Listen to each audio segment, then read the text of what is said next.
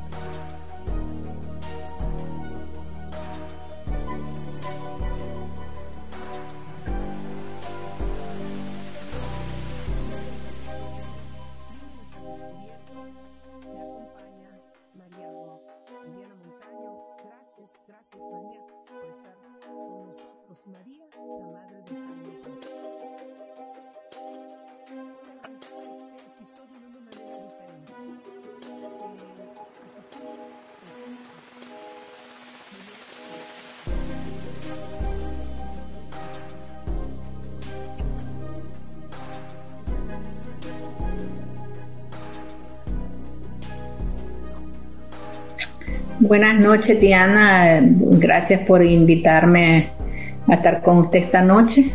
Eh, bueno, para mí fue extraño porque eh, como que ese día volví a sentir el dolor ah, que sentí de alguna manera eh, el día que mi hijo murió. No sé por qué, no sé, no sé explicarlo, pero sentí mucho dolor Ah, no paraba de llorar. Mm, no me explicaba por qué seguía llorando y llorando y llorando. Ah, podría decir que, que hubiera sido alegría para mí, pero no lo fue. Eh, y no sé por qué su madre se me vino a mi mente su madre eh, se me vino a mi mente y, nuevamente los, los recuerdos de aquel día volvieron a mi mente.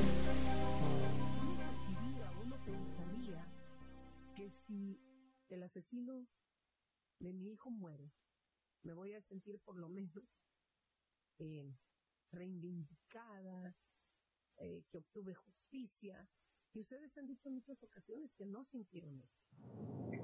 Yo creo que no, porque, bueno, en mi caso, en mi caso, um, pues Dios me había dado ya paz eh, por la muerte de mi hijo, ya yo pues entregada a Dios y, y pues mi mente no sintió eso. Podría decir que ahí terminó, quizá de alguna manera terminó el área, el área de la, de la ley, de no tener que ir a, a la corte y eso pues sí terminó porque me imagino que pues si él viviera eh, habría que estar yendo a la corte.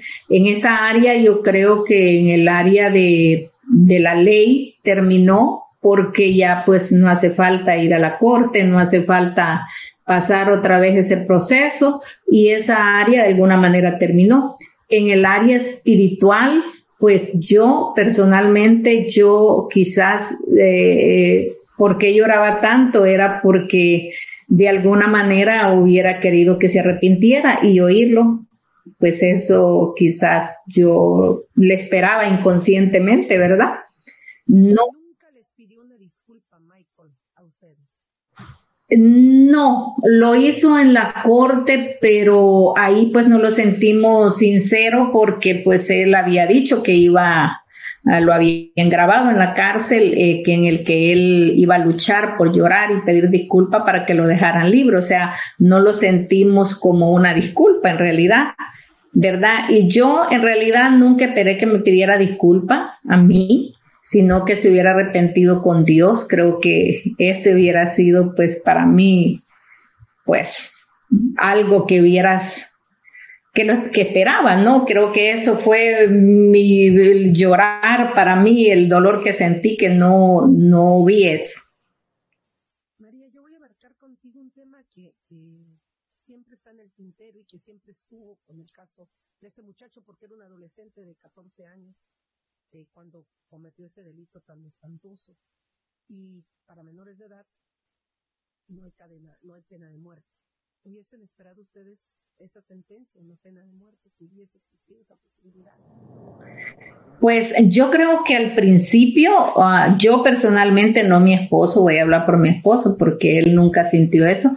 Quizás yo al principio, sin conocer a Dios y sin conocer nada de eso, pues quizás sí, puesto que, que pues en aquel momento mi mente no estaba para pensar, no estaba uh, porque eso fue un shock tan grande que, pues no, no tenía mente para pensar en otra cosa más para la venganza, ¿verdad? Pero ya después no, ya después no. Eh, al principio quizás hubiera pensado en esa posibilidad.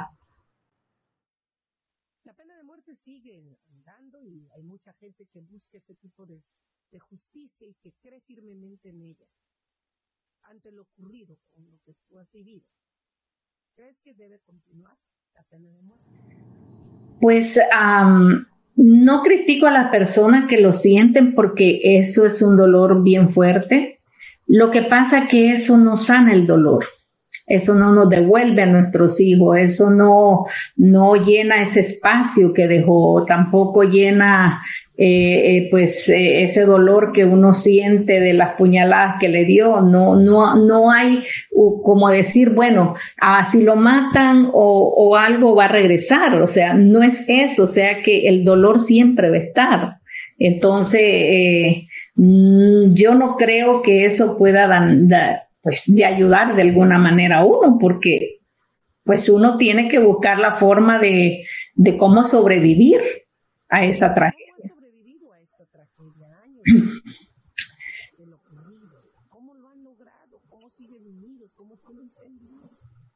Pues sabe de que es una decisión, yo creo que es una decisión. Ah, yo pues personalmente decidí que o me hundía porque pues eso lo hunde a uno y ya no hay vida, ya usted no disfruta la comida, no disfruta ni a la otra hija que le quedó, porque ya lo que usted está viviendo en ese momento, porque todo es nuevo desde que pasa eso, es de empezar a vivir desde que amanece hasta que anochece. Entonces yo creo que es una decisión o me rindo al Señor y dejo que me ayude o sigo hundiéndome porque ya eso me estaba hundiendo, me estaba enfermando, me estaba, ya estábamos a punto de divorciarnos con mi esposo y no me da pena decirlo porque es verdad. Es que es tan fuerte y yo un día dije, bueno, ya, ya odié, ya quise matar al muchacho, no podía matarlo, eh, pues nada de lo que yo hiciera me traía de vuelta a mi hijo nada, absolutamente nada. Y yo pues decidí rendirme al Señor y creerle que mi hijo pues, aunque sufrió para morir, pues que, que yo lo voy a volver a ver. Es una decisión.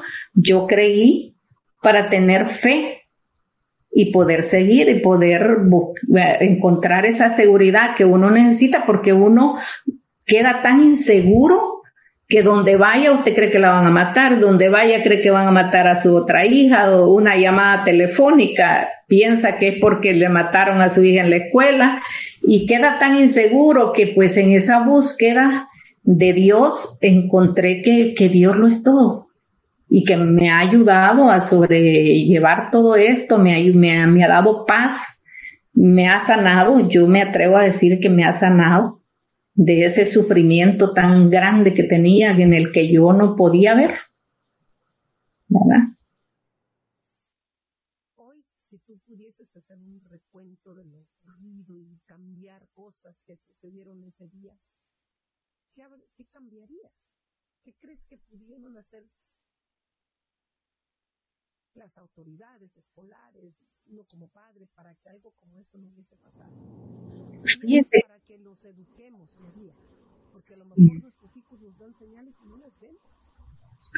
Pues fíjese que en mi caso yo me he revisado porque yo, ah, yo hablaba conmigo, todo el tiempo estábamos hablando y yo decía que no hice, qué fue lo que no hice. Eh, sí creo que uno manda a los hijos a la escuela pensando que en la escuela están protegidos y usted no los manda que los maten, ¿verdad? Yo hice lo que pude como mamá y, y yo pues no creo que hubiera podido cambiar algo ese día. Nos abrazamos, él me dijo que me amaba. O sea que cambiar cuando me he revisado después que pude haber cambiado, yo no podía estar las 24 porque yo me culpaba. Entonces yo decía, pero después aprendiendo en el camino me di cuenta, yo no puedo estar las 24 horas con él. Que vi señales, pues, de que él tendría a pasar eso, pues, pues no, o sea, no, yo revisando mi vida, sí creo que las escuelas deben de dar protección a esos niños. Deben de hacerlo, porque oí a alguien que decía en una canción hace poco que a veces están más seguras las, las, las discotecas que las escuelas y entonces eso es triste porque, porque no puede ser que estos muchachos se estén matando en las escuelas. Y eso sí, yo creo que ellos pudieron haber dado más seguridad. Y la deben de dar. ¿Cómo has celebrado tú la vida de tu hijo? Porque es una criatura, 14 años. Creyendo, creyendo en Dios, creyendo que un día lo voy a ver. Esa... Si hoy pudieses ver a Jaime, ¿qué crees que sería? ¿Cómo sería? ¿Cómo sería, eh, usted dice, si él viviera?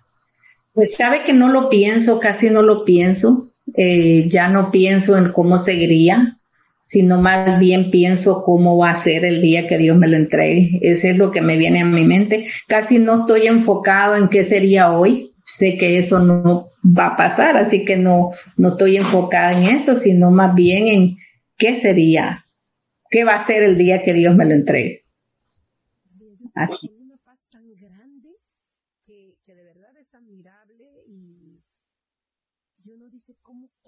sigue. Yo sé que la fe, en tu caso, lo cuentas y es la fe que te ha llevado hasta este lugar y hablar otra vez hoy de la tragedia de tu hijo, de una forma de, de alertar a los padres y que escuchen las historias para que de alguna manera protejamos más a nuestros hijos, hagamos más con nuestros senadores, más con nuestros congresistas, más para un control de, de por ejemplo, en el caso de armas de fuego, eh, más vigilancia a, los niños en las escuelas. En este caso, Michael no utilizó un arma de fuego, fue un cuchillo. Eh, cosas que pudieron fallar en la crianza de esa criatura. Eh, yo tuve la oportunidad de hablar con, con, el padre de Michael y una familia completamente destruida también por el dolor. Eh, nadie gana. Nadie, nadie. Y, y el, Perdón. No, ¿cómo, cómo, aparte de la fe? ¿O es solo la fe que, como dices, es una decisión, ¿no? Pero, ¿cómo no odiarlo? Pues es que eso, yo lo odié, yo lo quería matar, yo, yo siempre dije que si, yo digo que fui terrible porque yo siempre dije que si Dios me permitía menos de un minuto, yo le haría más que lo que le hizo a mi hijo. Pero es que Dios me sanó y, eso no se puede explicar con palabras porque yo, yo podría tratar de, de, explicar lo que es lo que Dios hizo. Yo lo que hice fue rendirme al Señor cuando yo me di cuenta que yo ya no podía y que necesitaba de otro poder más grande, me entregué como estaba lo que hizo él no lo puedo explicar porque me, me quitó ese odio y no sé cómo explicarlo. Hoy, ¿cómo quisieras que recordaran a tu hijo?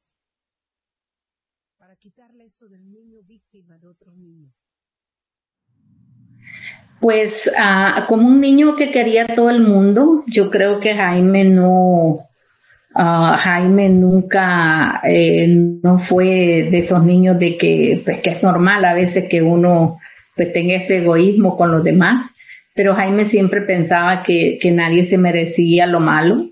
Yo creo que así como un muchacho alegre, un muchacho que le gustaba la vida, que disfrutaba lo que tenía, que agradecido, agradecido por lo que tenía, que es, que es algo que, que nos falta mucho hoy en día, de, de, agradecer por lo que tenemos todos los días. Y Jaime era un muchacho muy agradecido, así que como eso quisiera que lo recuerde.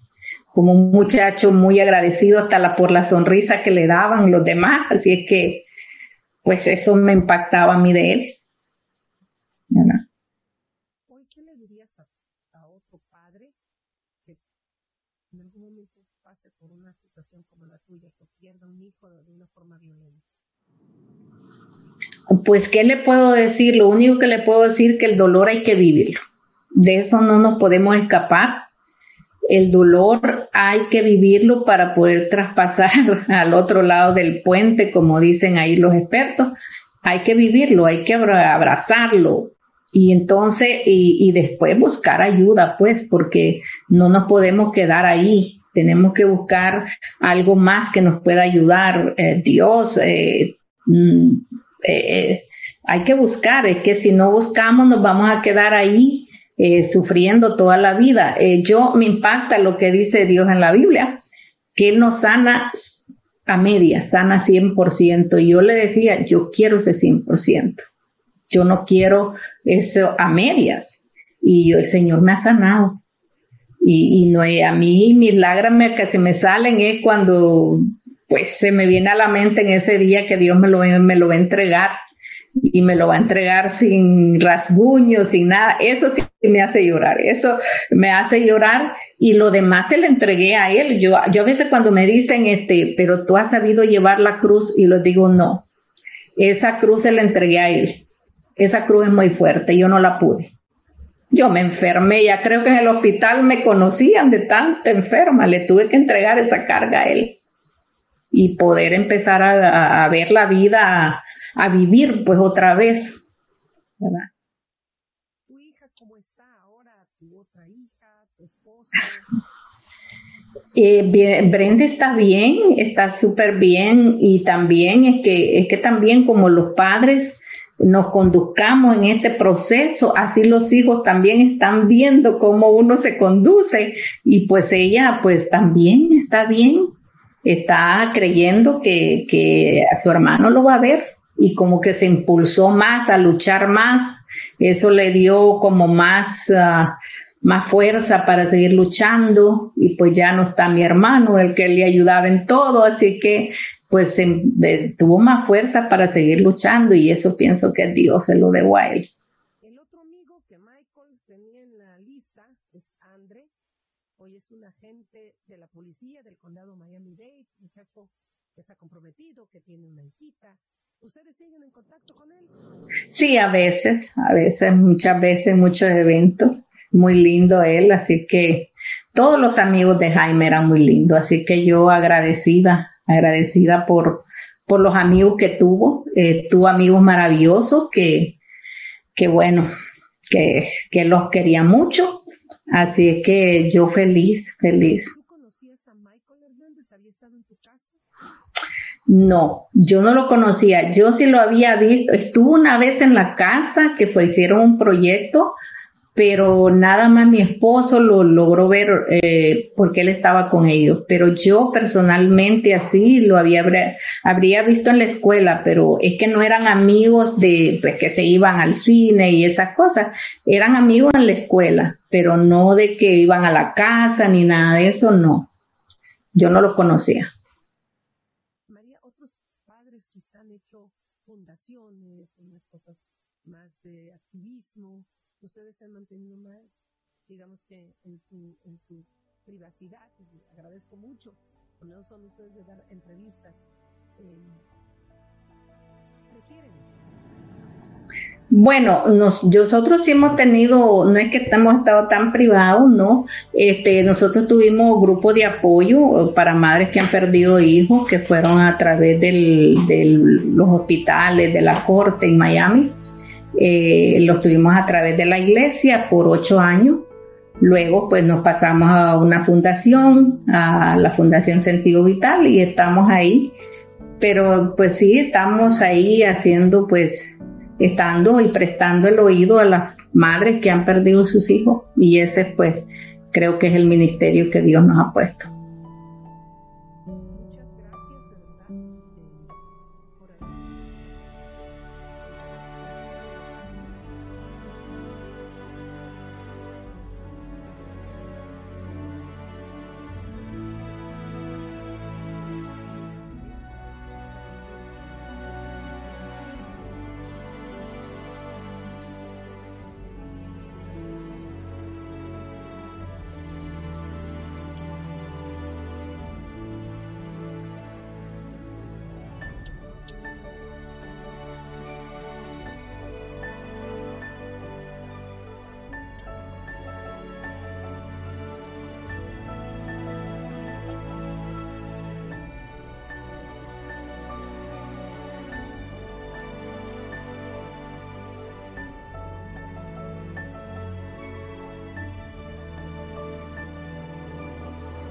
No, gracias a usted y gracias por siempre tomarnos en cuenta. Así que estamos aquí a la orden.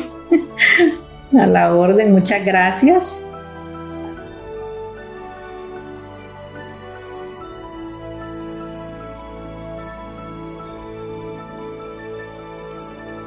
Sí, gracias. Buenas noches.